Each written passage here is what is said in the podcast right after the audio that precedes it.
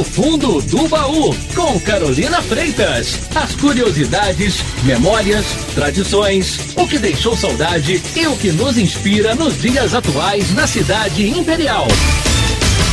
Você sabia que na década de 70 a galeria do edifício Pellegrini abrigou um mini cinema?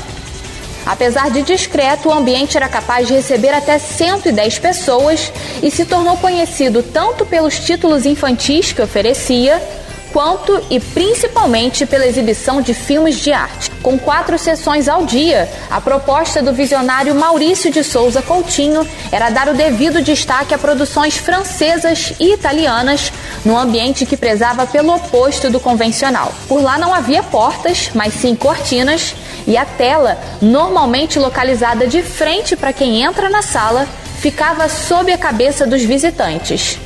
Ou seja, a pessoa chegava e antes de se sentar passava por debaixo da tela. De acordo com o senhor Maurício, foram sucessos estrondosos do mini cinema as produções Hiroshima Meu Amor e Um Violinista no Telhado. Você ouviu Do Fundo do Baú com Carolina Freitas. Esta e outras dicas você confere no site tribunadepetrópolis.com.br.